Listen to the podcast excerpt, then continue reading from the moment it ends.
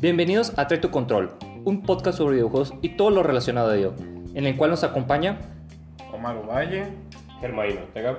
y Michelle Esparza. Así que conecta tu control. presiona Start. Y comenzamos. Hola, bienvenidos a Trae tu Control una vez más. Estamos aquí para hablar de videojuegos y todo lo que nos apasiona de ellos. Y para esta ocasión cambiamos un poquito el formato. No nos acompaña ni Omar ni Germain, pero traemos un invitado especial. Me atrevo a decirlo, un veterano de los videojuegos, un experto. Eh, Elías, si gusta presentarte. Ah, bueno, muchas gracias, Michelle. Ah, no me considero un veterano de los videojuegos, pero pues, o bueno, considerando que he jugado desde el Atari 2600, quizás sí sería un veterano, ¿verdad? Sí, Sí, sí, por eso te dije, yo me atrevo a decir que es un veterano porque sé que tienes bastante tiempo en este ámbito eh, y te has enfocado mucho en algunos videojuegos, tienes mucha experiencia. Y bueno, para eso estás aquí, para hablar de un juego que se ha volvido tendencia, me atrevo a decirlo. Y pues nos ha cautivado a varios, y tú eres uno de ellos, es eh, Impact. Y bueno, eh, antes de entrar más a detalle esto, me gustaría que nos explicaras a detalle qué es un gachapón, porque es el pilar de este juego. ok, perfecto. Entonces, Genshin Impact, sí, como comentabas, Michelle, pues Genshin Impact básicamente ha sido un juego que ha estado eh, revolucionado, revolucionando distintos ámbitos, eh, comenzando con que es un juego chino y es este, pues básicamente el primer juego chino que se ha vuelto tendencia a nivel global. Ah, ha estado rompiendo eh, récords eh, de monetizaciones y pues ha entrado en distintos eh, mercados muy fuertes, específicamente lo que es China, Japón, que normalmente Japón pues sabemos que es monopolizado por juegos japoneses, el, el Genshin Impact eh, llegó y este está pegando con todo, y pues también aquí en Occidente, como mencionabas, el Genshin Impact es un juego estilo gachapón. ¿Y qué es el gachapón? El gachapón de hecho existe antes de que existieran los videojuegos. Nosotros tenemos que, imaginarnos, que visualizar este tipo de eh, maquinitas en, las que tienen así como unos huevitos y uno les mete una moneda de 5 o 10 pesos, le giras y, sale un huevito con, con alguna, con alguna figurita o con una pelotita o con algo. Aquí en México normalmente pues este, salen pelotas, como mencionaba, de goma, eh, chicles, pines, pero digamos que son eh, juguetes baratos para que los niños se entretengan. En Japón, el gachapón es todo una industria. Eh, las máquinas de gachapón básicamente tienen coleccionables. Entonces tú de repente este, puedes ver este, un gachapón que es de figuras de anime de One Piece y al lado está un gachapón de figuras de anime, eh, pero de Naruto y al lado está uno de figuras históricas de la era Meijin japonesa y al lado están, este, eh, no sé, eh, autores musicales este, del romanticismo ruso y el objetivo es coleccionar las figuras. Y bueno, eh, hay eh, figuras de distintos, digamos, grados de dificultad y pues ahí está como, como lo interesante, ¿no? El, el, motivar a que la gente los coleccione y que estas figuras que, son las más complicadas este, estén jugando y jugando hasta que les aparezcan. Eh, obviamente este tipo de, pues como sistema de negocios o sistema de juegos, se presta bastante a lo que son ya los juegos de video. Porque pues así como uno físicamente puede obtener una figura, pues también de forma digital puedes obtener algún personaje o alguna cartita. Los juegos de gachapón más básicos son juegos eh, principalmente móviles en los que eh, pues tú ya sea inviertes dinero o inviertes eh, puntos mismos del juego y entras a una tómbola que, que, vendría siendo como el equivalente a, a, girar y que sale algún huevito y puedes obtener algún personaje al azar. Ok, aquí hay un detalle importante. Uh -huh. ¿El lot boxes es igual que el gachapón? Mm, creo que los lot boxes sí están basados en el gachapón. Uh, sin embargo, creo que el gachapón está más enfocado en, en cuestiones de coleccionables. En los loot boxes, eh, siento que en Occidente han abusado y tanto han abusado que pues ya eh, se han metido en problemas a nivel industria, inclusive en, problemas legales de que son apuestas o no son apuestas. El gachapón básicamente también son apuestas, pero yo siento que el problema con los loot boxes es que este, dijeron, ah, mira, está este sistema japonés que es, y asiático que es el gachapón, vamos a aplicarlo, pero vamos a aplicarlo a todo. Y cuando ya lo quieres aplicar a todo, ya, es cuando se vuelve un poco complicado, sobre todo para, eh, pues para el jugador, porque resulta que eh, cualquier cosa que tú quieras hacer tiene esta limitante de, que está, es, hacia el azar y tienes que estar pagando dinero de todo. Y por ejemplo, Genshin Impact, que este, ya, en algún momento nos vamos a adentrar más a cómo funciona el gachapón en el Genshin Impact. En Genshin Impact, eh, todo se deja al azar, pero no todo está eh, amarrado, digamos, a los loot boxes.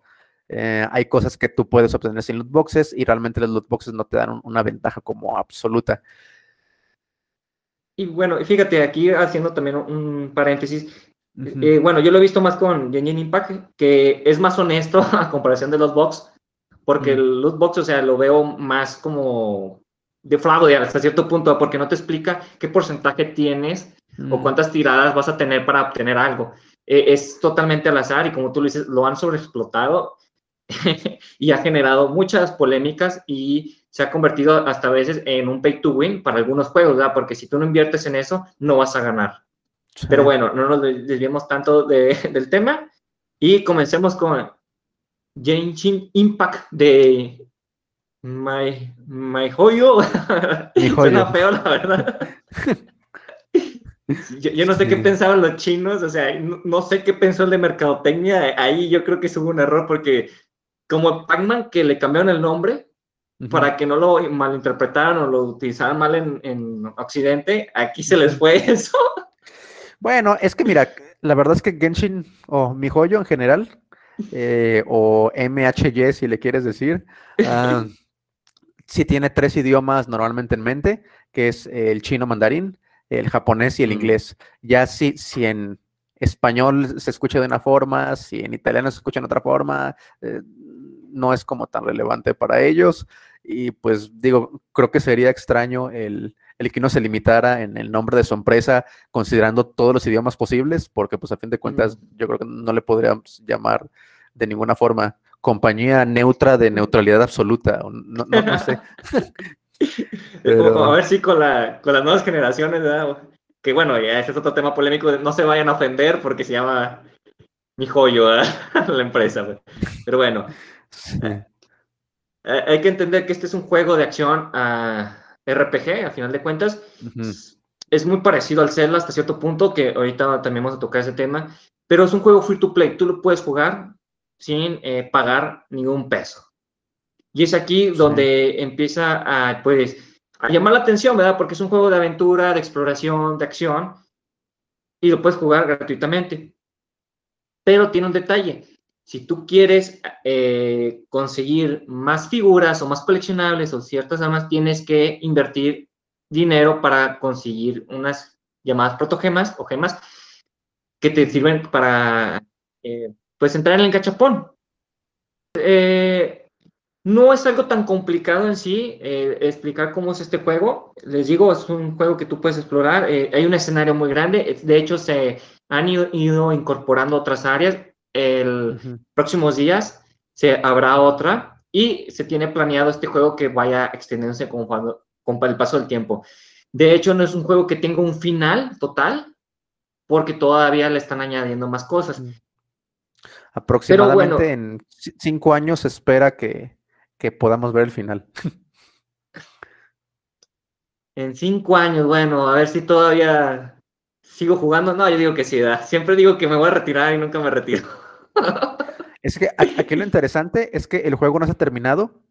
Sin embargo, eh, mi joyo eh, no tiene como tiempos de updates eh, normales que los que estamos considerando, este, perdón, acostumbrados en Occidente, que de repente sale como el juego completo y luego tenemos el DLC que se tarda, no sé, seis, ocho meses y tenemos este, unos dos o tres paquetes de DLC durante dos años y, y, como que tenemos este, mucho contenido de golpe, sino que mi joyo básicamente cada 40 días está teniendo nuevos updates y hay eventos específicos cada semana dentro de esos updates. Entonces, básicamente siempre hay algo que hacer y es la forma en la que consiguen que los jugadores no se aburran. Exactamente. Entonces, eh, para la gente que no ubica muy bien esto, vamos a trasladarlo con otro ejemplo. ¿verdad? Es como si tuvieran un Zelda y pudieran eh, tener diferentes personajes, coleccionarlos a través del gachapón y eh, a través del año hay diferentes eventos en cada 40 días. O sea, de repente hay un evento en el castillo de Hero, otro en, en, el volcán o en el campo, cosas así, o en el desierto de, ay, se me fue el nombre, de, de los Gerudo. Entonces, esto le da como un nuevo giro y va alimentando el juego eh, y lo, lo, hace disfrutable, a fin de cuentas. Hay gente que dice, ay, es que el contenido sale y en una semana me lo acabo. Bueno, es que está diseñado también para que lo juegues paulatinamente, que no lo hagas un speedrun. E, ese es un detalle muy importante, o sea, es un juego que, que, te, que tú tienes actividades diarias que completar, tiene un sistema de logros aparte de los que, bueno, si tú juegas en, Play 4 como yo, eh, tiene trofeos, pero son aparte. Hay logros que sí, sí son iguales, pero tiene una lista que será, Arias, como 200 o 300. Yo llevo 315 más o menos y todavía no tengo todos. Yo creo que me hacen falta unos 20 o 30 de los posibles todavía y constantemente se están agregando más y más y más. E, exactamente. Entonces, mucha gente cuando lo vio en Ley 3 dijo, es la copia de un Zelda, porque veían al, personaje que lo peleaba con otros monstruos y planeaba. Y fue la primera impresión, ¿verdad? Pero ya cuando lo juegas te das cuenta que no es un Zelda, que es algo muy diferente, hasta cierto punto porque sí hay exploración, pero no te quedas con esa sensación de que siempre traes al Link y que tienes que buscar ciertos ítems y que tienes que ser muy lineal. Ponle que Breath of the Wild rompió con este, eh, este lineamiento, que te dio mucho más libertad, pero Genie Impact desde un principio dice, está todo el mundo, date. sí, no. Eh, de hecho, de lo que mencionabas, eh, que dicen que es una copia de Zelda, Ah, mi joyo, antes de haber tenido Genshin Impact, tenía un juego que se llama Honkai Impact. Es, ese era un juego únicamente móvil y ahí también se trataba de coleccionar personajes.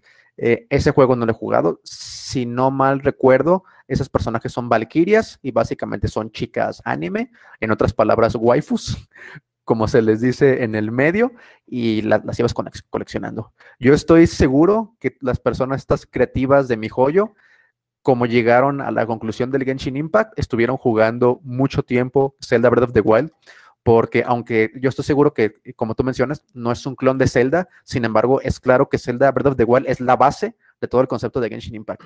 Entonces, como que se basaron en eso y dijeron, a ver, ¿no?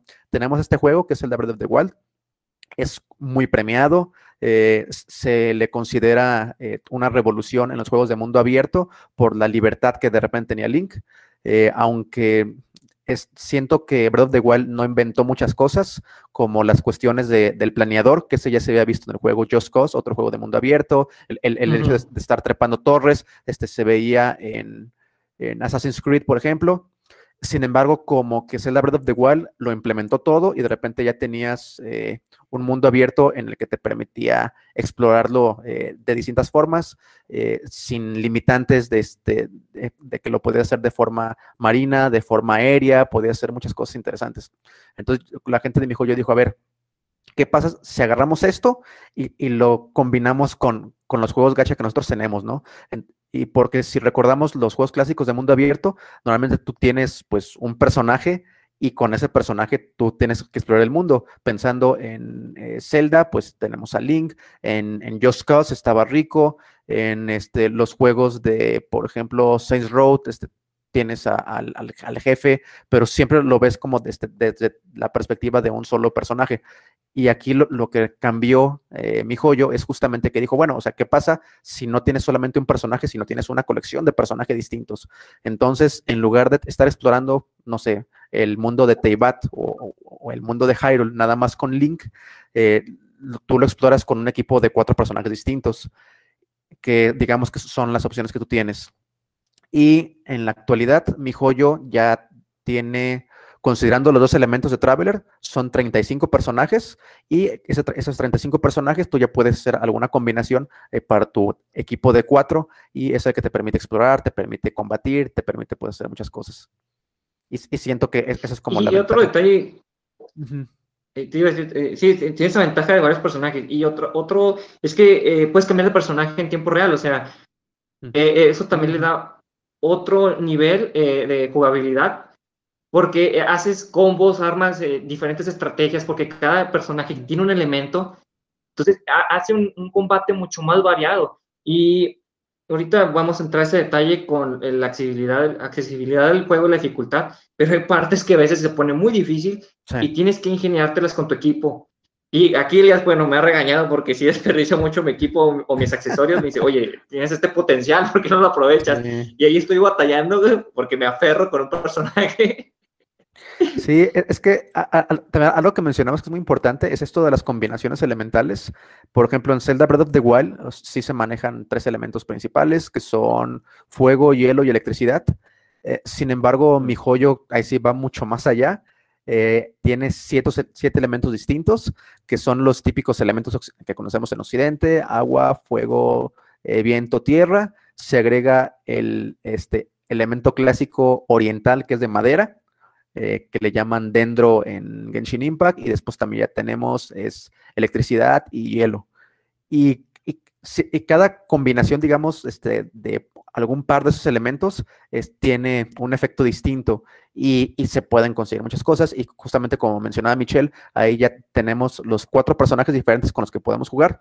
Cada uno de esos personajes tiene un elemento nativo y entonces mezcla habilidades y elementos con el resto de los miembros del equipo y también este, si alguno de los enemigos tiene cierto elemento también lo puede mezclar con eso y es donde, donde se vuelven cosas bastante interesantes. Y también algo que es interesante, y, también mencionaba Michelle que de repente se pone difícil el juego, a diferencia de la mayoría de los juegos de mundo abierto, en donde como que los enemigos siempre atacan de forma individual, en Genshin Impact los enemigos también tienen equipos, así como no tienen equipo de cuatro, los enemigos tienen equipos. Y no sé cuál fue tu experiencia, por ejemplo, Michelle, cuando te enfrentaste por primera vez a un equipo completo de Fatuis.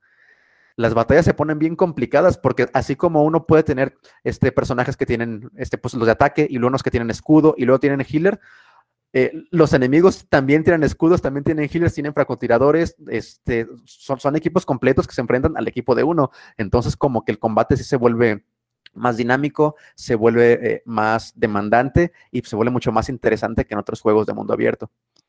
E, exactamente, y fíjate que yo creo que estamos olvidando también un aspecto muy importante del juego, tiene multiplayer. O sea, tú puedes jugarlo eh, tú solo, pero puedes armar tu equipo con tus amigos y hacer misiones. Entonces, eh, aquí pues se tienen que poner más al vivo y tienen que elegir estratégicamente si van a hacer una misión específica. Igual pueden traer cualquier personaje para explorar, pero hay ciertos lugares como denominados dominios o jefes que sí requiere traer ciertos elementos y ciertos personajes y cierto nivel también, porque el juego eh, sí, te, sí te dice de que a partir de aquí requiere cierto nivel para que no batalles o para que lo puedas pasar. Entonces, eso también le da otro plus al juego, ¿verdad? Porque eh, yo siempre traigo un pleito con eso de que hay juegos que te obligan a jugar multiplayer, pero Ninja Impact no, no requiere eso. E, es opcional al final de cuentas. y esto amplía mucho la experiencia. Sí, aquí también algo importante de aclarar es que uno puede manejar su equipo de cuatro o puede haber multiplayer, pero a fin de cuentas el equipo siempre es de cuatro personas. Entonces, este, si e, es una sola persona jugando, entonces una sola persona tiene los cuatro personajes distintos. Si son dos personas, entonces son dos y dos.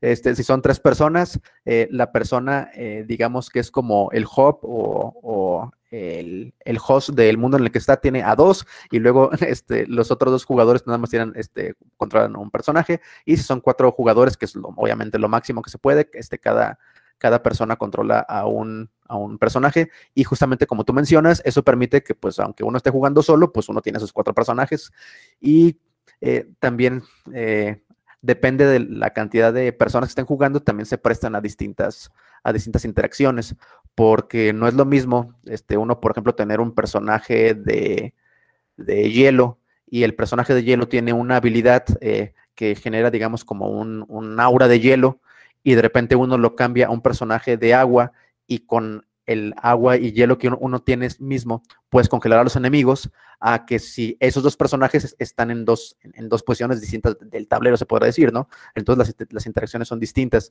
si es en multiplayer o, de un solo jugador, pero sí creo que es, es muy interesante eso de que no te fuerza a que ni sea multiplayer, ni te fuerza a que sea un solo jugador, sino que te ofrece esa también libertad en el gameplay, eh, además de la libertad que ya tienes por ser un juego de mundo abierto. Exactamente. Y bueno, no entramos en detalles en minijuegos porque a pesar de tener su modo aventura de acción, tiene otras eh, dinámicas. Sí. Sí, y, y por temporadas, eh, viene en mi cabeza, me voy a adelantar un poquito con la experiencia personal. Uno de, las escondidas que jugué con Elías y su esposa, se pone muy, se pone muy divertido, y lamentablemente acabó ese evento, pero era genial porque le daba otro aire al juego. Había uno también de Tower Defense, Defender, Mm, eh, hubo otro de como tiro al blanco con burbujas de aire. Mm, ¿Cómo más estuvo? Ah, bueno, estuvo ahorita el de las islas navegando, que todo el mundo también. "Ah, es como el Wind Waker. No, no es como el Wind Pues, Waker. Pues yo, yo siento que sí es muy similar al Wind Waker. Eh, eh, es que en el Wind Waker tenías el barco y puedes hacer mucho más cosas. No sé, o sea, el barco se me hacía que era un poquito más dinámico, porque ves que tenían también la garra para sacar cofres y. Bueno, sí tenía las bombas, pero las bombas las podías mover un poquito más con el tanque. ¿En Genshin Impact nunca agarraste cofres del mar? Porque Ah, también no. podías agarrar cofres. Mm, bueno, ya me perdí eso.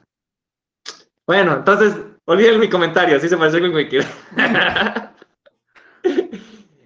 Pero bueno, pasemos al otro punto. Y el juego es accesible, o sea, eh, su curva de, de aprendizaje o de dificultad es elevada. Sí, es, es un juego bien, bien complicado.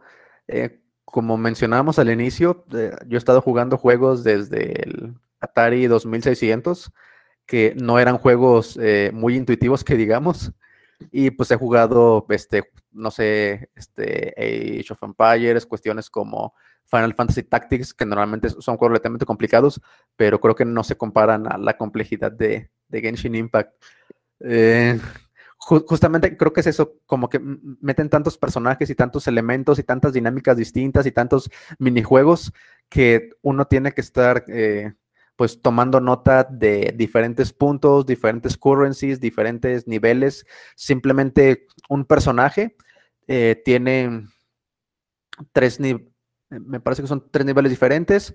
Es el nivel de personaje, luego es el nivel de friendship y El del arma. Y accesorios también tienen niveles. Es cierto, este nivel de arma, nivel de accesorios, después los personajes tienen ciertas habilidades y las habilidades también tienen sus propios niveles. Eh, dentro de, además de- del nivel del personaje, está el nivel de ataque, de defensa, de HP, eh, critical rate, critical damage, elemental mastery, pero los niveles de las habilidades modifican este, lo- los niveles de, este, de ataque y- todos esos y además hay habilidades pasivas que modifican a las habilidades activas, que modifican a los niveles. Entonces, sí se vuelve bastante complicado. Lo de los currencies o los tipos de moneda, también hay un montón simplemente para poder jugar el gachapón y tener este eh, personajes nuevos. Eh, uno puede comprar con dinero una currency en específico, esa se transforma en otra y, para poder jugarlo necesitas transformar en otra más porque hay distintos banners diferentes y necesitas co- comprarlos. Siento que está muy complejo y pues realmente con la wiki como base, creo que es de las únicas formas en las que se vuelve relativamente jugable. Ah, la verdad es que yo siento que los primeros 20 niveles para mí sí fueron muy complicados porque no tenía idea de qué estaba haciendo, de qué, qué es lo que tenía que subir.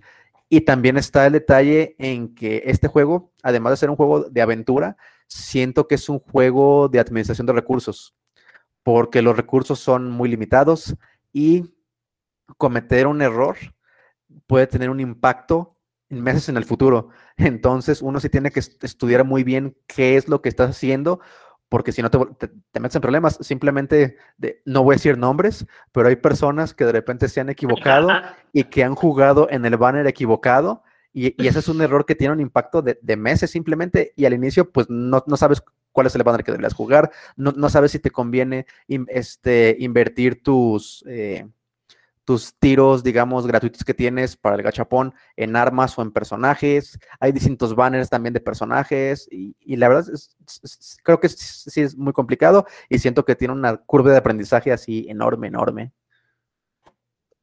Mira, eh, yo siento, la verdad, o sea, que sí, sí es algo muy complejo, pero como que tiene esos dos, esas dos vertientes, ¿verdad? Si tú quieres jugarlo casual, se da la oportunidad de hacerlo, pero no vas a, llegar a cierto nivel, no vas a lograr ciertas cosas. Puedes explorar, jugar muy sencillamente, o sea, que, que para distraerte, digámoslo así, porque vas a ver paisajes, vas a matar monstruos, vas a recolectar ítems, pero te vas a quedar hasta ahí. Pero si tú quieres avanzar en el juego, alcanzar cierto nivel, eh, eh, conseguir ciertos logros, sí requiere que te empapes mucho y que aprendas cómo se desarrolla, ¿verdad? Entonces, sí requiere eh, que te involucres mucho más. Pero sí siento que tienes esas opciones de que, está bien, este aquí está el juego, disfrútalo y pásala bien. Pero quieres entrarle de veras, órale, aquí te va el paquete y entrale con todo y chécate tutoriales y chécate la Wikipedia y checa tus errores porque Elías se refería a mí, aquí yo soy honesto, yo la he regado mucho en estas cuestiones porque yo no leo a veces de, ay, nos vamos por eso y dale, y después chingale, güey, la regué. Y, y, yo tengo corajes con ciertas cosas, pero bueno, eso, eso es más adelante con las experiencias personales. Y eh, ¿A qué personas crees que va dirigido este juego, Elías? Uf, bueno, para empezar, personas a las que no va dirigido este juego, personas que tienen problemas, por ejemplo, con adicción a las apuestas, no, o sea, sí, no, porque ese tipo de juegos son, son muy adictivos. Eh, se habla, por ejemplo, de los loot boxes, sin embargo, en los loot boxes, o sea, la frustración de repente con loot boxes es, que a veces, o sea, te dan basura básicamente. En esos juegos de gachapón, específicamente en Genshin Impact, las cosas que, puedes ganar sí son muy interesantes y como son personajes completamente distintos, que tienen habilidades distintas y que te permiten interacciones este, distintas, digamos que la motivación para obtener esos personajes es muy grande. Y Genshin Impact es un juego carísimo. Eh, simplemente este, yo ya saqué el cálculo de cuánto costaría de repente aferrarte y decir, lo que pasa es que yo quiero tal personaje cinco estrellas, ¿no? ¿Cuál es el costo máximo potencial que podrás tener? Cuesta 400 dólares un personaje. Si no, si no administras bien las este, protogemas, que es el currency básico que puedes cambiar en, otro currency para poder jugar en el gachapón, si no las administras bien, te podría llegar a costar hasta, así que de repente te, encaprichas, tienes cero protogemas, dices, pero yo quiero tal personaje y lo, quiero, lo quiero, lo quiero, son 400 dólares, entonces está, está complicado. Pero, fíjate, tiene un detalle muy importante el gachapón aquí, porque te dicen o te, aseguran que a los 10 tiros vas a conseguir algo chido. Y eso te engancha más a, apostar, ¿verdad? A decir, ah, sí, voy a conseguir algo chido. Y no, les va a pasar como a mí, que sale una maldita espada en vez de un personaje de 5 estrellas. Es que a los 10 tiros, eh, es perdón, a los 10 tiros es un arma o un personaje 4 estrellas. A los 90 ya es ah, este, un, un, personaje o un arma 5 estrellas dependiendo del banner en el que juegues. Y hay algunos banners que son los banners de personaje en los que sí te garantizan que es un personaje. Sin embargo, la primera vez que llegas a, los 90, eh, no te garantizan el personaje del banner, porque hay un 50% de probabilidades de que obtengas el, 5 estrellas del banner y un 50% este, de probabilidades de que obtengas un personaje diferente, 5 estrellas también. La siguiente vez, ya ahora sí te lo garantizan, entonces ya son los 180, pero esos 180 tiros, así con carterazo, cuestan 400 dólares. hombre. Te, iba a decir que eh, va a haber una actualización en el banner de armas que ya te va a asegurar ciertas armas, porque también pasaba esto de que pues te dan pura morralla y, está el coraje. Y la verdad, o sea, como dice Elías, pues es una buena lana, pero el juego te da la opción de que no inviertan ni un peso, pero sí tienes que ser constante en estar ahorrando, en estar haciendo misiones a diario, por y estar al pendiente de ciertos eventos y hasta de ciertas conferencias, porque eh, cuando hacen conferencia regalan protogemas para que tú eh, las cambies por ciertos personajes, bueno, que les inviertas en el gachapón, mejor dicho. Sí, Entonces, pero era una dinámica. son, son protoquemas eh, suficientes para dos tiros en el gachapón. Ah, sí, sí, sí, tampoco son muy dadivosos o son hermanos de la caridad, pero bueno, de eso a nada ya hay algo. Y hay eventos que te dicen, ah, ¿sabes qué? Si tú quieres eh, tener otra oportunidad, por ejemplo, un evento de muebles, y entonces si tú querías tener más oportunidades para fabricar muebles, eh, era una como una casita, no sé si te acuerdas de, de esa, que era con el, bueno, yo lo jugué en el celular porque en el Play 4 no me abría una ventana, me mandaba al celular. Entonces tienes que visit- visitar la página o eh, vis- visitar el Facebook y ya te da oportunidades.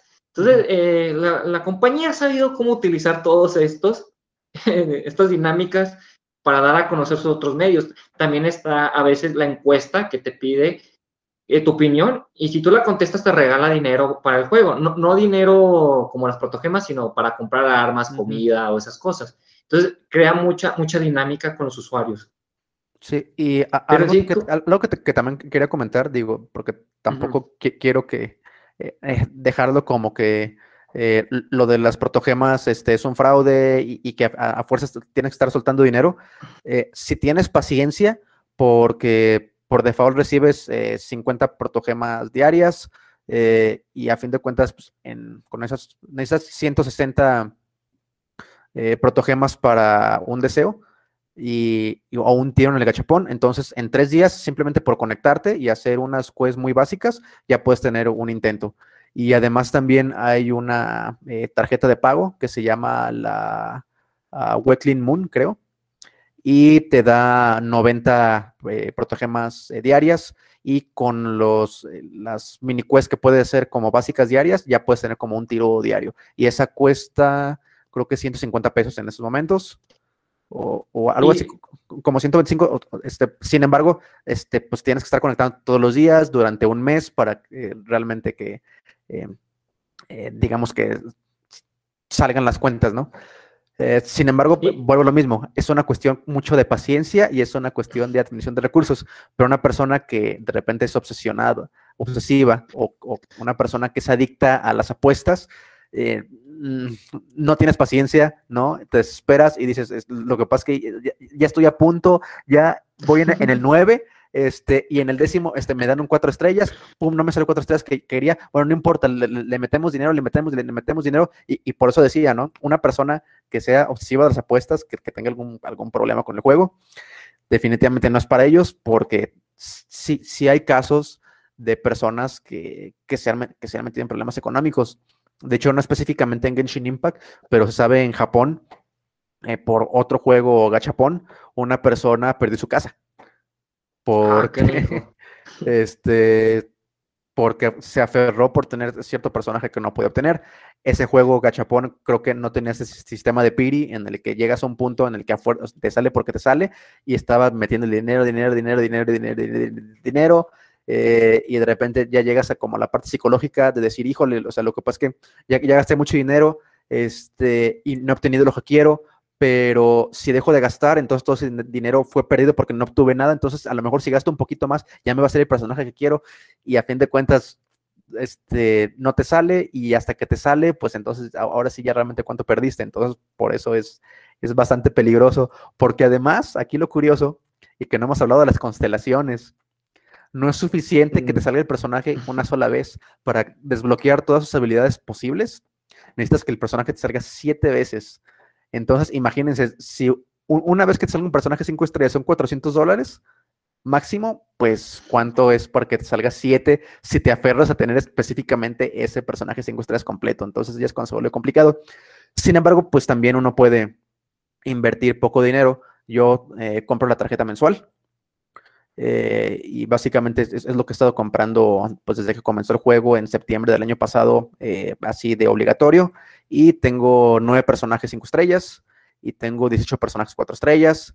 eh, cuatro personajes los tengo con, con todas sus constelaciones posibles. Entonces digo, tampoco uno, uno- uno no, no se queda completamente pobre si sabes administrar las cosas, pero pues estamos hablando que esto lo obtuve, pues que ya son como unos nueve, diez meses de juego y de administrar correctamente los recursos, pero pues sí, sí, sí, está peligroso.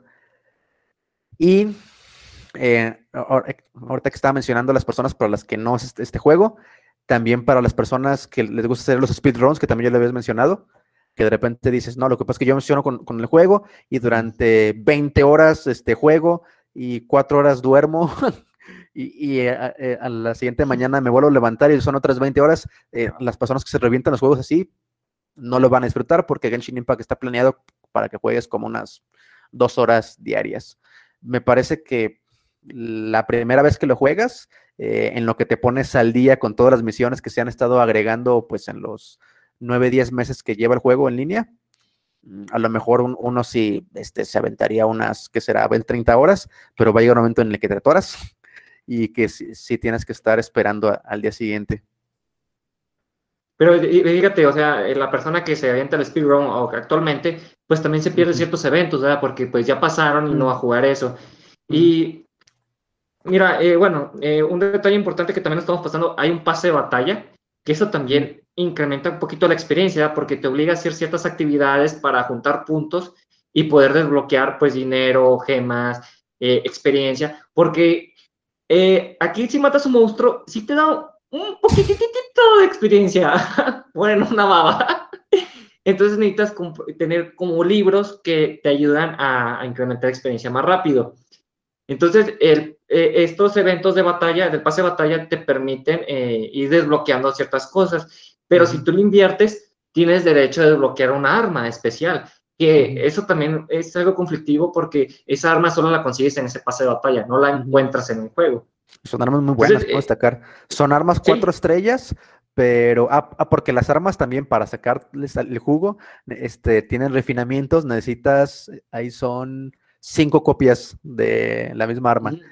Eh, cuando ya tienes unas dos o tres copias en algunas de las armas, es- estas armas del el pase de batalla ya prácticamente son equivalentes a armas cinco estrellas, entonces pues sí son muy, muy atractivas. El pase de batalla ahorita anda creo que como en 225 pesos. Sí, andan en 10 dólares. Mm, Sí, está algo cariñoso, pero el- la verdad, o sea, siendo honesto, o sea, no necesitas a veces invertirle eh, dinero para disfrutar el juego, pero sí te, te brinda eh, acceso a ciertos elementos que son los personajes o ciertas armas, ¿verdad? Eh, Eso es lo padre de este free to play, o sea, no es un pay to win Sí, no. y, y sí lo disfrutas hasta cierto punto. Yo considero que las personas que les gusta, pues, los juegos de coleccionar, los juegos que tienen diferentes misiones cada día, o para Exploración. pasar el rato, exploración también, porque la verdad te pierdes a veces tiempo y, y lo padre es que cuando hay una nueva zona que apenas vamos a tener esa experiencia de nuevo, disfrutan mucho el juego. O sea, yo llegué también, casi cuando se estrenó, llegué en octubre a jugarlo y desde entonces mm, lo he estado jugando.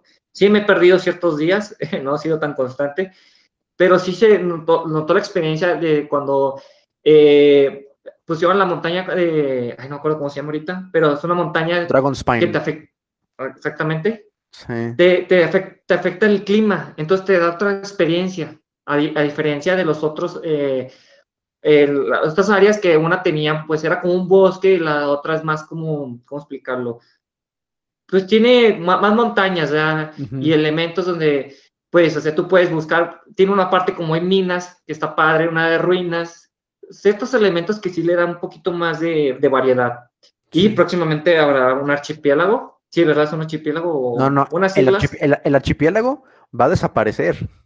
Ah, sí, teníamos cierto, ese es el- archipiélago. el- Sin embargo, lo que se va a abrir es Inazuma, que básicamente es Japón, porque algo de lo que no hemos mencionado de Genshin Impact, que también es- es- está bastante interesante, es toda la parte de la historia y y de la narrativa del juego.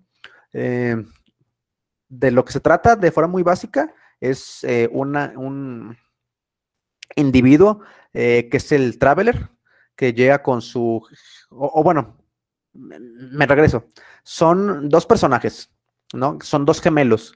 Eh, de, repente llegan de algún mundo que no se ha mencionado cuál es y llegan al mundo de Teyvat y los detiene una diosa desconocida. Esa diosa desconocida secuestra a tu gemelo. Ahí tú puedes elegir si quieres ser eh, el hombre o la mujer. Secuestra a tu gemelo, eh, no sabes qué pasó con él. De repente tú te despiertas, eh, estás en el mundo de Teyvat y tienes que empezar a explorar y tienes que encontrar a, tu gemelo que, que, desapareció. El mundo de Teyvat está bastante interesante porque tiene siete naciones distintas. Cada una de, esas siete naciones está definida por uno de los siete elementos eh, y ahí también es donde se maneja mucho como la parte elemental. El Traveler que uno controla eh, gana un elemento dependiendo de la nación en la que está que eso es algo único que tiene él, porque el resto de los personajes únicamente pueden tener un solo elemento. El Traveler, al final de, todo su viaje de las siete naciones, va a tener los siete elementos distintos. Y cada una de esas naciones está basada en una nación o, o en una cultura real eh, de nuestro mundo. Entonces, uno llega a Mondstadt, que básicamente es como una Alemania medieval. De ahí se pasa a Liyue, que es básicamente China y la tercera nación va a ser Inazuma, que es Japón. Eh, después de ahí, creo que nos vamos a eh, Arabia, después a Francia, después a Latinoamérica, que es con Nazlán, que eh, yo imagino que va a estar basado, este, básicamente, pues, se llama Nazlán, este, ha de estar este, basado en, este, en, Aztlán o en este en Tenochtitlan. Es, sí, es, es, es, en, en, esos momentos la, la, teoría básica, lo que para nosotros, por ejemplo, como mexicanos, sería súper interesante, porque sí. yo, yo, no recuerdo algún videojuego en el que aparezcan realmente personajes como aztecas o algo así. Por los diseños que se han visto y, y considerando que la tierra se llama Naztlán, que termina en Tlán, que es básicamente náhuatl, uno se imagina que es eh, básicamente Tenochtitlan. Y la última región es Rusia, y la verdad es que eh, cuando uno va explorando, eh, cada una de las regiones, o sea, sí tienen este, cierta, eh, cierto carisma específico de, de, alguna región. Y eso es algo que la mayoría de videojuegos que hemos tenido hasta, hasta estos momentos carecen, porque, por ejemplo, Zelda es muy bonito, pero es, es, específicamente cierta fantasía medieval. Entonces, de repente un, uno comienza en eh, Mondstadt, que está basado en una Alemania medieval y sí se parece muchísimo a Legend of Zelda y, y básicamente que estás jugando Zelda. Pero en el momento en el que te, te pasa el Liyue, que es China, como que de repente el juego cambia, es como si estuvieras jugando un juego diferente. Y ahora ya nos, nos vamos a pasar a Japón y pues ahora a ver qué nos encontramos. Y, y es algo que está bastante interesante. E, Exactamente, o sea, ves como una diferencia en, en las ciudades o en las áreas y, y, eso sí le da un poquito más de valor. Y ahorita, bueno, no quiero darle spoiler ni nada, pero la historia también es entretenida. No es la gran historia, pero sí es divertida. Hay momentos que sí te ríes, momentos de que dices, ¿a qué va a pasar? Te mantiene la, como la expectativa, porque tú estás buscando a, a tu hermano o eh, hermana, dependiendo del personaje que agarres. Uh -huh. Entonces, eso también, esa dinámica, bueno, te mantiene al pendiente. Y cómo se van desarrollando los personajes también, porque eh, hay una parte donde eh, desarrollan como citas, no como tal así, pero los vas acompañando y vas conociendo un poquito más sí. de ellos. Entonces eso también es otra cosa que tiene el juego. Eh, es que a veces es difícil de, de, comprender todo lo que abarca porque sí tiene muchas cosas, Genshin Impact, o sea, tú lo ves encima y dices, ah, pues es un juego de exploración como el Zelda. No, va más allá, o sea, le han no. metido mucho desarrollo al juego. Y, y, es que justamente también eso que mencionas de los distintos personajes, el Traveler, que es un personaje de 34 posibles, él lleva su propia historia, pero todos los otros personajes que puedes obtener también tienen su propia historia y todos los, todos los otros personajes, sin problemas, podrían ser un, protagonista. Eh, voy a mencionar uno que es, es, el que tiene la historia que a mí se me hace más interesante. Es, es, digamos, un pequeño spoiler porque es uno de tantos personajes, que es Bennett, Bennett básicamente es un, es un chico que es, es, de fuego, es un personaje de cuatro estrellas, de hecho es de los personajes de cuatro estrellas más útiles. Y de inicio te dicen que es, que es una persona que tiene muy mala suerte, de hecho él es un aventurero también, nadie se quiere juntar con él porque su, mala suerte es, es, tan, tan grande que de repente un, uno de, sus compañeros iba caminando, se abrió la tierra debajo de él y, se cayó en un barranco. Entonces es como, es, es esto, esto, va más allá de, de, ser mala suerte, ¿no? Ese tipo está maldito. Cuando tú lo obtienes como personaje, eh, uno de los niveles que suben es, es la friendship, la amistad. eh, mientras más usas el personaje en distintas misiones, obtienes este, más amistad. Digamos que el personaje te empieza a contar su historia. Él em, es un huérfano. Eh, eh, aprendes que un, grupo de aventureros estaban llegando a una zona así, este, que se supone que hacía miles de años que nadie había llegado.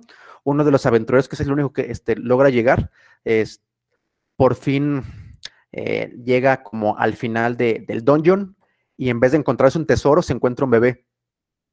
Lo que es muy extraño porque era un lugar que no habías explorado en miles de años. Ese bebé es Bennett. Entonces, cuando uno dice, espérate, o sea, lo que pasa es que es la historia de un protagonista, él debe ser el protagonista, ¿no? O sea, de repente es un bebé que está en unas ruinas y que tiene una maldición extraña, extraña ¿no? Eh, en el que todas las personas a su alrededor y él mismo también como que son lastimados. O sea, básicamente es un Naruto, ¿no? Es, es, el niño huérfano eh, que, que, tiene ah, este, mala suerte, todo el mundo lo odia, eh, tiene ciertas habilidades especiales y no sabes de dónde salió. Entonces, así como ven, cada uno de los personajes tiene su propia historia estaba platicando con un amigo que tiene una eh, maestría en, literatura y de hecho él es este, eh, pues bastante conocedor en lo que es literatura de ciencia ficción y fantasía. Y justamente estábamos platicando acerca de la narrativa de eh, Genshin Impact y llegamos a la conclusión de que Genshin Impact se divide o se hace muy al lado este, de las narrativas normalmente este, a lo mejor no lineales, pero enfocadas en un solo protagonista, como es este, el de Legend of Zelda, que básicamente pues, es la historia de Link. Y, y sí, o sea, tenemos este, eh, la, historia de Link que es el protagonista, y luego tenemos el antihéroe o el enemigo protagonista, que es Ganon, y tenemos algunos personajes que lo ayudan como Zelda, pero a fin de cuentas la historia que te están contando es la historia de Link. Eh, Genshin Impact se parece más a Game of Thrones en el aspecto de que tienes distintos eh, protagonistas y cada uno de ellos está llevando la historia desde distintas aristas. Ese es básicamente Genshin Impact. Y así como Game of Thrones, que parte de Game of Thrones, eh, parte del atractivo, era que, y, también por lo que mucha gente se enganchaba, es que dices, bueno, a lo mejor a mí, a mí no me encantan todos los personajes de Game of Thrones, o sea, pero va a haber por lo menos uno con el que yo sí voy a sentir empatía y, desde su perspectiva voy a querer conocer su historia. Lo mismo puede pasar con Genshin Impact. Eh, uno le toma apego a, un personaje o a cuatro personajes, que es tu equipo principal, y entonces este, vas como que experimentando este, historias desde sus perspectivas, y pues Traveler, este, como mencionabas, este, de repente convive con los personajes con esta, este sistema de citas, pero además cada uno de los personajes eh, también va desarrollando alguna quest principal en la que tú lo, ayudas a conseguir algún objetivo y eh, mediante este objetivo vas aprendiendo más cerca de él.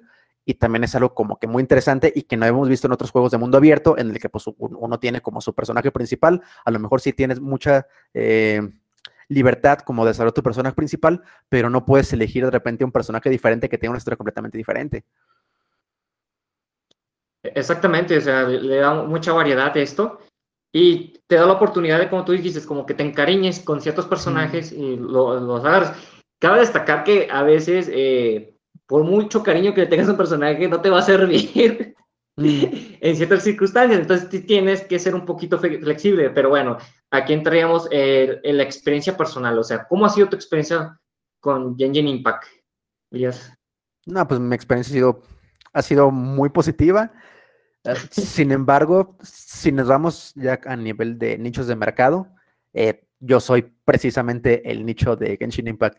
En, digamos que mi top 10 de juegos, así, de, mis juegos favoritos este, de toda la vida, están eh, Skyrim, ah, Fallout, The Legend of Zelda Ocarina of Time, The Legend of Zelda Breath of the Wild, Saints Row, son puros juegos de mundo abierto, Bioshock.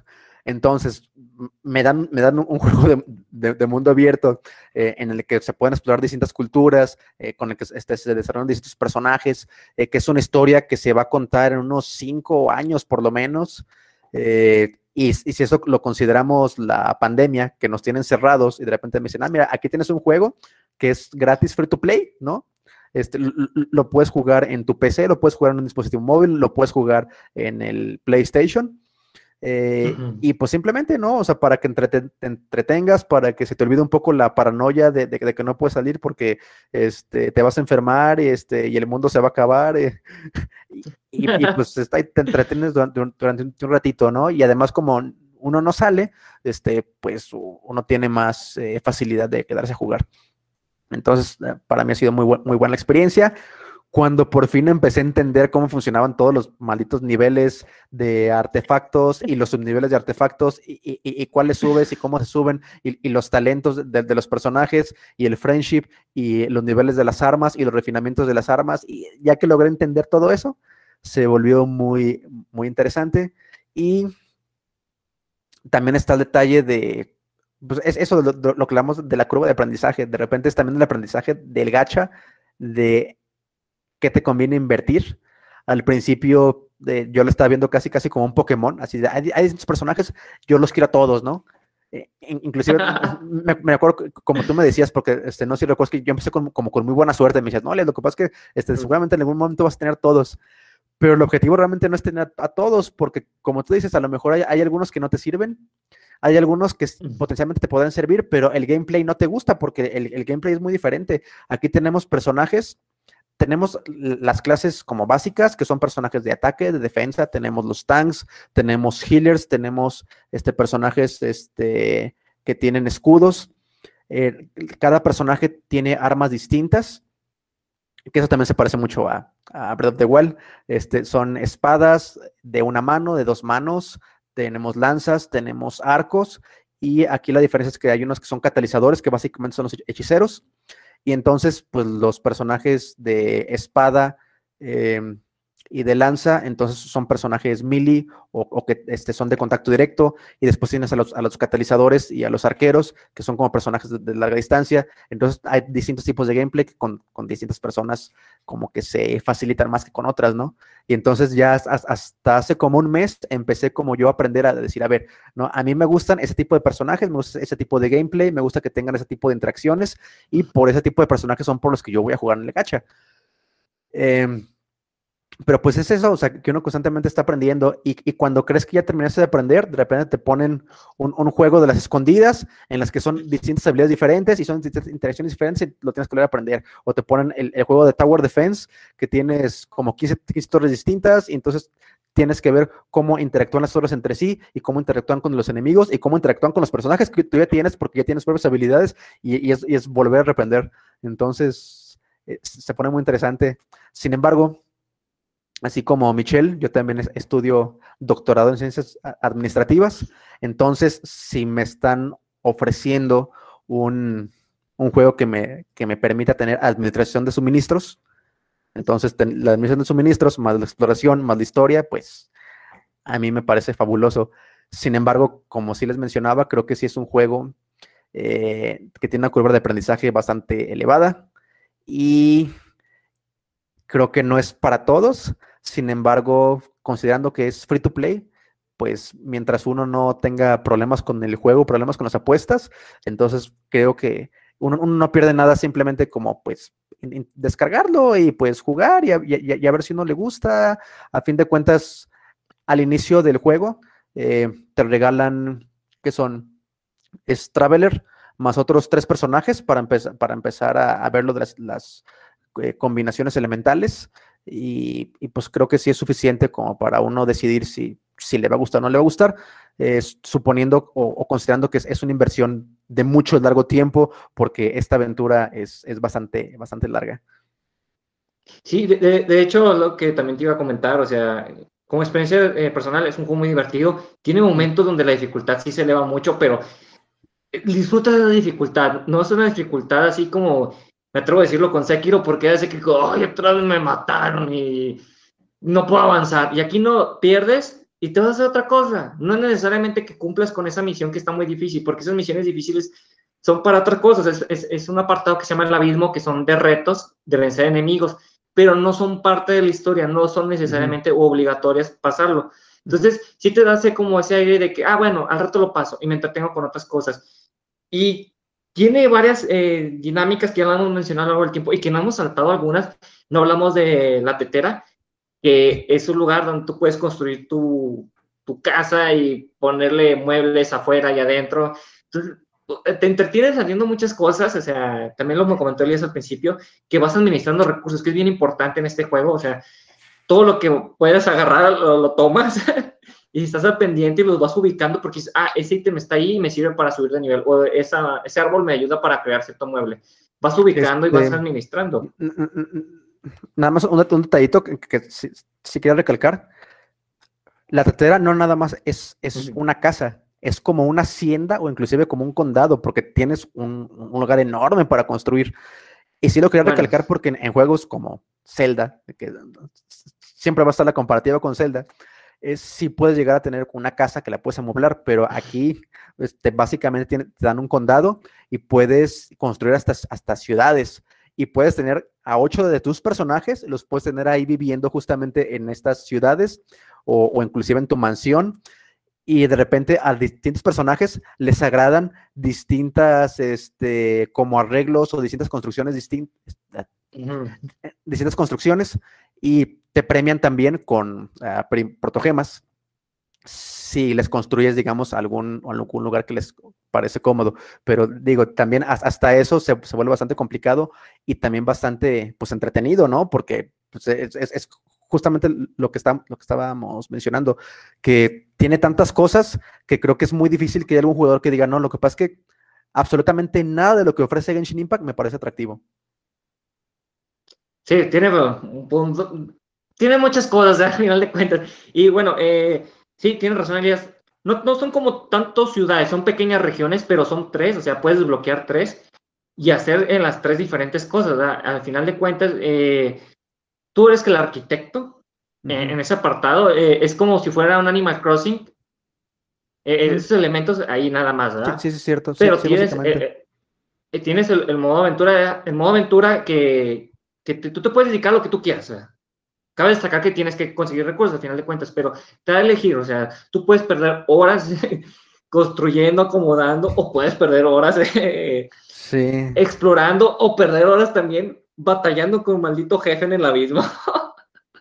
Y de hecho, Todo depende de lo que quieras lo, hacer. ¿eh? lo que mencionaba de Animal Crossing, la próxima semana que se abre Inazuma, también ya vamos a poder empezar a sembrar en nuestro, nuestra hacienda o, ciudad, o como le llames, pero sí, es, a eso también están invirtiendo mucho a lo de la famosa tetera. Y, digo, nada más también para em, explicar un poco por qué es una tetera. Se supone que esta es una zona mágica en la que uno entra a una tetera, es- eso creo que es casi, casi como Delicia en el País de las Maravillas, entras a una tetera y en realidad es como otra dimensión y tienes, este, ya sea como una, una serie de montañas o tienes este, unas, un archipiélago o tienes unas que vienen siendo como plataformas mágicas en las que tú puedes estar construyendo eh, distintas casas, eh, distintas edificaciones y tienes como una, una mansión principal a la que puedes entrar y tiene un montón de cuartos distintos y pues también ahí puedes estar, estar eh, amueblando y decorando como gustes. Y, esto, eso está ahorita, ¿eh? Porque el juego se va a seguir actualizando, le van a ir agregando nuevos detalles, nuevas cuestiones ¿verdad? de gameplay o zonas de explorar. Entonces, eh, se lo recomendamos si no tienen nada que hacer, no van a perder dinero hasta el momento que ustedes lo decidan. Mm. O sea, por jugarlo no hay problema, no hay necesidad de invertirle. Pero el momento que sigan, saben que está muy chido y le quiero meter billete, adelante. Ya es decisión de cada quien. Pero para probarlo no les cuesta nada. Eh, como lo mencionó Elías, eh, está para PC, eh, las consolas de PlayStation 4 y 5, está para el celular también, y supuestamente iba a estar para Switch, que no lo hemos visto y no sabemos si va a salir. a ver qué pasa. Y bueno, antes de finalizar, ya que la gente lo haya probado y todo, ¿tú crees que vale la pena invertir en el juego? Yo creo que sí, pero únicamente lo que es la tarjeta mensual am, y que se cuesta, son 5 dólares. Y si acaso el pase de batalla, que son como 12.5 dólares mensuales, porque cuesta este, 15 dólares. El- ah, no, no es cierto, cuesta, cuesta No, el 10, pase 10 dólares. cuesta perdón. 10. Sí, sí, es cierto, sí, es cierto. Cuesta 10 dólares. No, entonces eran 7.5 dólares mensuales, pero cuesta 10 dólares. Sin embargo, el pase de batalla no es mensual, sino es cada 40 días. Entonces, la otra vez lo había calculado y sí, este, considerando el pase de batalla y eh, la tarjeta mensual, son 12.5 dólares mensuales. Si uno, si uno quiere invertir en el juego, eh, porque la verdad sí le sacas más jugo, Em, creo que vale la pena eso y a fin de cuentas creo que al mes 12.5 dólares, que son como 375 pesos, considerando que es, que es un juego que te está dando mucha diversión, supone que se te divierta mucho, ¿no? Al mes, creo que no es demasiado. Pero ya comprar las eh, protogemas eh, por separado son carísimas. Son carísimas. Entonces, Sí, y más con, ahí- ahí sí ya, no. ya ves que vendieron un skin con protogemas que eran que 1600 protogemas, si no me recuerdo. Sí. Sí, eran como 30 dólares al final de cuentas, o sea, pues ahí te, te compras un juego, Un juego pero cabe destacar cuántas horas te da diversión Genshin Impact. Sí. Yo estoy seguro que pues si rebaso, no sé, mm, creo que hasta las 100, no he checado el tiempo. ¿ah? Elías, ¿tú tienes cuánto tiempo le has invertido? Uy, Pregunta es una buena pregunta. A ver, a- ahor- ahorita te digo, desde que compré esta, eh, lo que pasa es que pensé que rápido iba a poder ver el, el historial de, de cuánto había jugado. Me dice que he jugado ocho horas esta semana, pero no me dice cuánto he jugado en todos los juegos. Ah, sin embargo, no, ¿Cuánto le calculas? Ay, es que no, no quiero mentir, pero 500 horas se me hacen pocas. Ah, es un mes. Sí, pues el, el Skyrim la invertiste es casi lo mismo, ¿no? O más. Sí, sí, más o, men- más o menos lo, lo mismo que, que he jugado en Skyrim. Sí, sí fueron como 500 horas, eh, pero pues ahí con un montón de mods. Llegué a instalar 80 mods en Skyrim y acabé todo, hablé con todos los personajes, hice absolutamente todo lo que se puede hacer del juego base y, y además de un montón de mods. El detalle es que pues Skyrim ya, ya- ya se acabó y Genshin Impact no se acaba. Entonces... ¿Quién sabe cuándo se acabe? Entonces aquí sí voy a romper mi récord de, horas jugadas, yo creo. Y no sé cuántas llega, un- unas 2000 horas, algo así. Digo, yo sé que para las personas, por ejemplo, que, que juegan o, que le dedican su vida a World of Warcraft y realmente 500 horas no es mucho, pero para un juego de mundo abierto de un jugador, porque sí, aunque tenemos cuestiones de multiplayer, a fin de cuentas toda la historia y todo eso es de un jugador, este, no, no es este, eh, ay, ¿cómo se llama? Ah, PvP, que es este, eh, este jugador contra jugador, por ejemplo. O sea, sino simplemente son, son misiones en las, que, en las que no se puede ayudar. Eh, básicamente es, es- es- un juego de, de un jugador. Más de 500 horas creo que ya es, es bastante. Por el momento es Así por el momento, por el momento. Sí, tal vez veamos en un futuro un versus, ¿eh? No, no lo dudo. Si, si Yo, el satélite mira- nos está espiando, Sí. Yo creo que no lo van a hacer porque entonces ahí, ahí sí se volvería más complicado. Porque si hubiera versus, entonces eh, se volvería un pay to win. Porque ahora sí que las, las ballenas que, que se les llama, que son las personas que, que sí compran todo y que le meten muchísimo dinero, le meten miles y miles y miles de dólares y que tienen los personajes eh, cinco estrellas con eh, seis constelaciones todos y las armas cinco estrellas con cinco refinamientos, pues ganarían de to- pues cualquier evento o cualquier combate contra un eh, este jugador eh, free to play. Y pues a las personas que son free to play o a las personas este pues que gastamos poco en el juego entonces también nos disminuiría la motivación de seguir jugando porque dices pues lo que pasa es que para qué si, si nunca voy a poder contra ellos pero fíjate, bueno, yo, yo vería aquí para que se incorporara bien un versus, es que te dan los personajes ya predeterminados con ciertos estatus y ciertos artefactos y armas. Y tú te la tienes que rifar con tu experiencia. Que tal vez no vaya a pegar, ¿verdad? Porque, por ejemplo, te acuerdas del evento de que te damos el personaje ideal y tú dices, no Ah, manches, sí. mi- mis personajes están más elevados, que a ti te- no te gustó. Eh, es- sí, es que es. eh, es- es Pero, que- es que también es eso justamente, ¿no? O sea, si dices, bueno, lo que pasa es que no le queremos dar la ventaja absoluta a las ballenas, entonces vamos a limitar a los personajes, pues las ballenas dirán, entonces, ¿para qué he estado comprando tanto, no?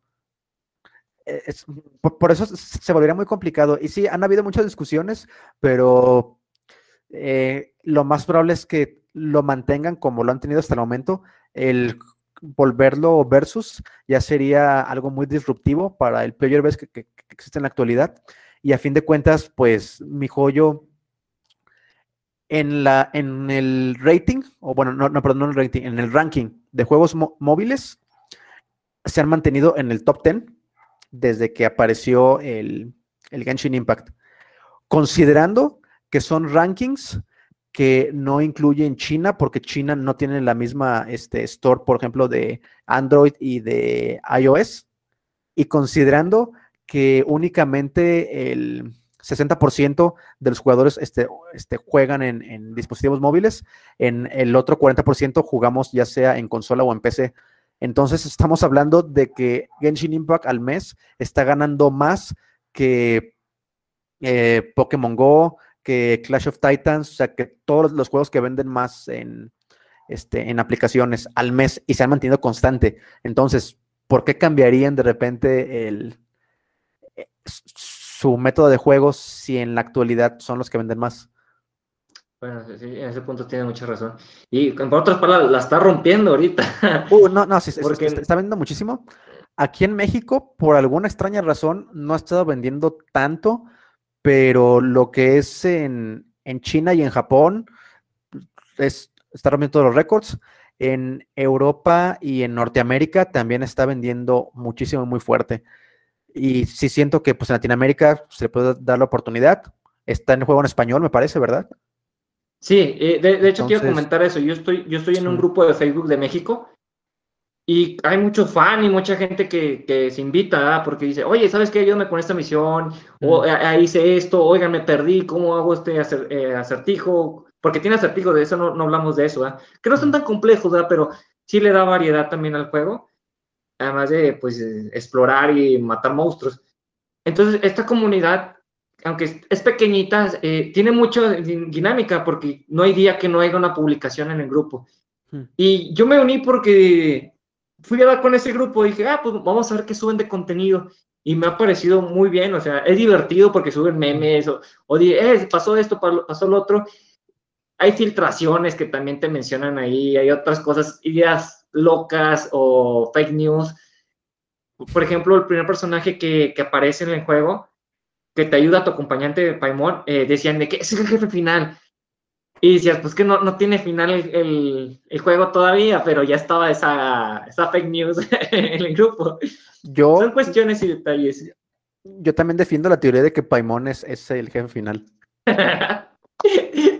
bueno, eh, cuando llegue a pasar haremos otro podcast, aunque ya se haya acabado tu control, haremos eso especial para decir, Elías sí tiene razón con esa teoría.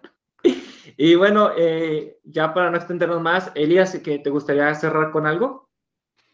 Mm, pues básicamente me gustaría cerrar diciendo que es, es- un juego bastante, bastante entretenido.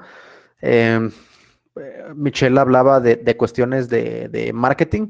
Es, sería un tema in- interesantísimo. De hecho, el semestre pasado yo di clases eh, de, a nivel maestría eh, de negocios electrónicos internacionales y básicamente puse a Genshin Impact como ejemplo por lo bien que, que, desarrollan toda la estrategia de mercadotecnia. Quizá pensando en la cuestión de videojuegos, lo que sí me parece bastante eh, rescatable, eh, no metiéndonos ya cuestiones de investigación de mercado, es la cantidad de retroalimentación que realmente obtiene mi joyo. Y eso es muy relevante para los jugadores porque yo creo que si en el momento existe un desarrollo de videojuegos que realmente escucha a los jugadores, es mi joyo. Ellos han estado cambiando, han estado evolucionando el juego eh, justamente de acuerdo a esa re- re- retroalimentación que, que ha tenido este, de los jugadores.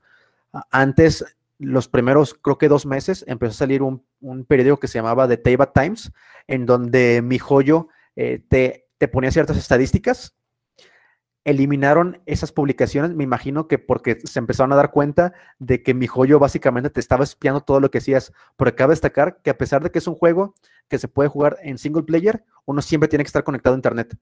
Y mi joyo todo el tiempo está monitoreando qué estás haciendo. Entonces tienen estadísticas eh, de en el abismo, eh, qué, personajes son los que los jugadores utilizan más, con qué personajes triunfan, con qué personajes fallan, eh, este, durante cuántos segundos te, mantienes con vida, este, cuántas habilidades utilizas, cuántos golpes, todo, todo, todo, todo, lo están este, monitoreando. Y de esa forma están sacando nuevos personajes que están optimizados al tipo de juego de los distintos usuarios. Y además, como mencionabas, además de eso, también tienen encuestas.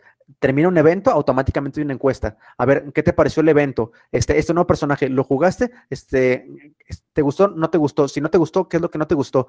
Y sí se ha notado mucho, eh, justamente con las actualizaciones de, cada 40 días, de eh, cómo han estado escuchando al player base. Y creo que eso es algo que, este, pues, o sea, Imagínense, imagínense, que Electronic Arts, Activision, eh, Ubisoft realmente escucharan a su pedir. obviamente no lo hacen, ¿verdad? Ellos a quienes escuchan son, a los accionistas. Me imagino que en el podcast han hablado de, estos temas. Electronic Arts, creo que durante dos años consecutivos, este, ganó el, premio a la peor empresa de Estados Unidos, eh, porque la, gente simplemente los odia por, eh, por esas políticas que van en, contra de los jugadores. Mi joyo hasta el momento no lo ha hecho, entonces creo que es algo muy rescatable de ellos y, y pues es un juego muy bueno y es un juego que cada vez se está poniendo mejor y mejor y mejor. Y si ustedes no le han dado la oportunidad, yo, de nuevo, si no tienen problemas con las apuestas, eh, les recomiendo realmente que, que le, dan, una oportunidad porque es, un juego completamente eh, divertido. Pues además es free to play, entonces de inicio pues uno no pierde nada y, es un juego que, ha estado este, cambiando este, bastantes dinámicas y ya han empezado a salir otros clones de Genshin Impact. Eh, me parece que ya hay dos en China, uno creo que se llama Tower of Magic o algo así. Y definitivamente inclusive en Occidente yo estoy seguro que eh, este Electronic Arts, Activision, Ubisoft también van a empezar a tomar la pauta de lo que hizo Genshin Impact, porque si está vendiendo tanto, pues definitivamente ellos también lo van a hacer. Entonces es un juego revolucionario. Creo que no vale la pena perdérselo, porque justamente siento que estamos en un momento nosotros como gamers, este, en un parteaguas, este, que tenemos que aprovechar, y porque también, este, algo que de repente mencionaste, eh, Michelle, pero que sí vale la pena recalcar, hay constantemente eventos nuevos. Si uno no los jugó, esos eventos ya se perdieron para siempre. Entonces, este, ahora sí que sí, sí, sí vale la pena, si a uno le parece atractivo el concepto, es jugarlo lo antes posible para estar aprovechando esos eventos y pues a fin de cuentas tienen una jugabilidad diferente y pues tienen una interacción diferente eh, que vale la pena experimentar desde mi punto de vista en, este juego que, que, sí, sí va a ser bastante, bastante influyente. Quizá de inicio comenzó aparentemente como un clon de Zelda, pero creo que, que, que está yendo mucho más allá y, a fin de cuentas este, se va a volver eh, una, eh, la base quizá para, para nuevos sistemas de, gameplay en un futuro. Pues ya lo escucharon aquí en Treto Control. No hay más excusa para entrar a Genshin Impact y darle una oportunidad. Lo repito y como él lo repitió varias veces, si ustedes no tienen problema con apuestas, claro está. Y bueno, eh, agradezco mucho, Elías, que hayas aceptado la invitación y haber compartido de tu tiempo y tu experiencia y conocimiento con nosotros. Y bueno, eh, aquí finaliza Trato Control. Muchas gracias a todos y cualquier comentario, queja, sugerencia, insulto y demás, ya saben, lo dejan en comentarios. Hasta luego. Gracias, hasta luego.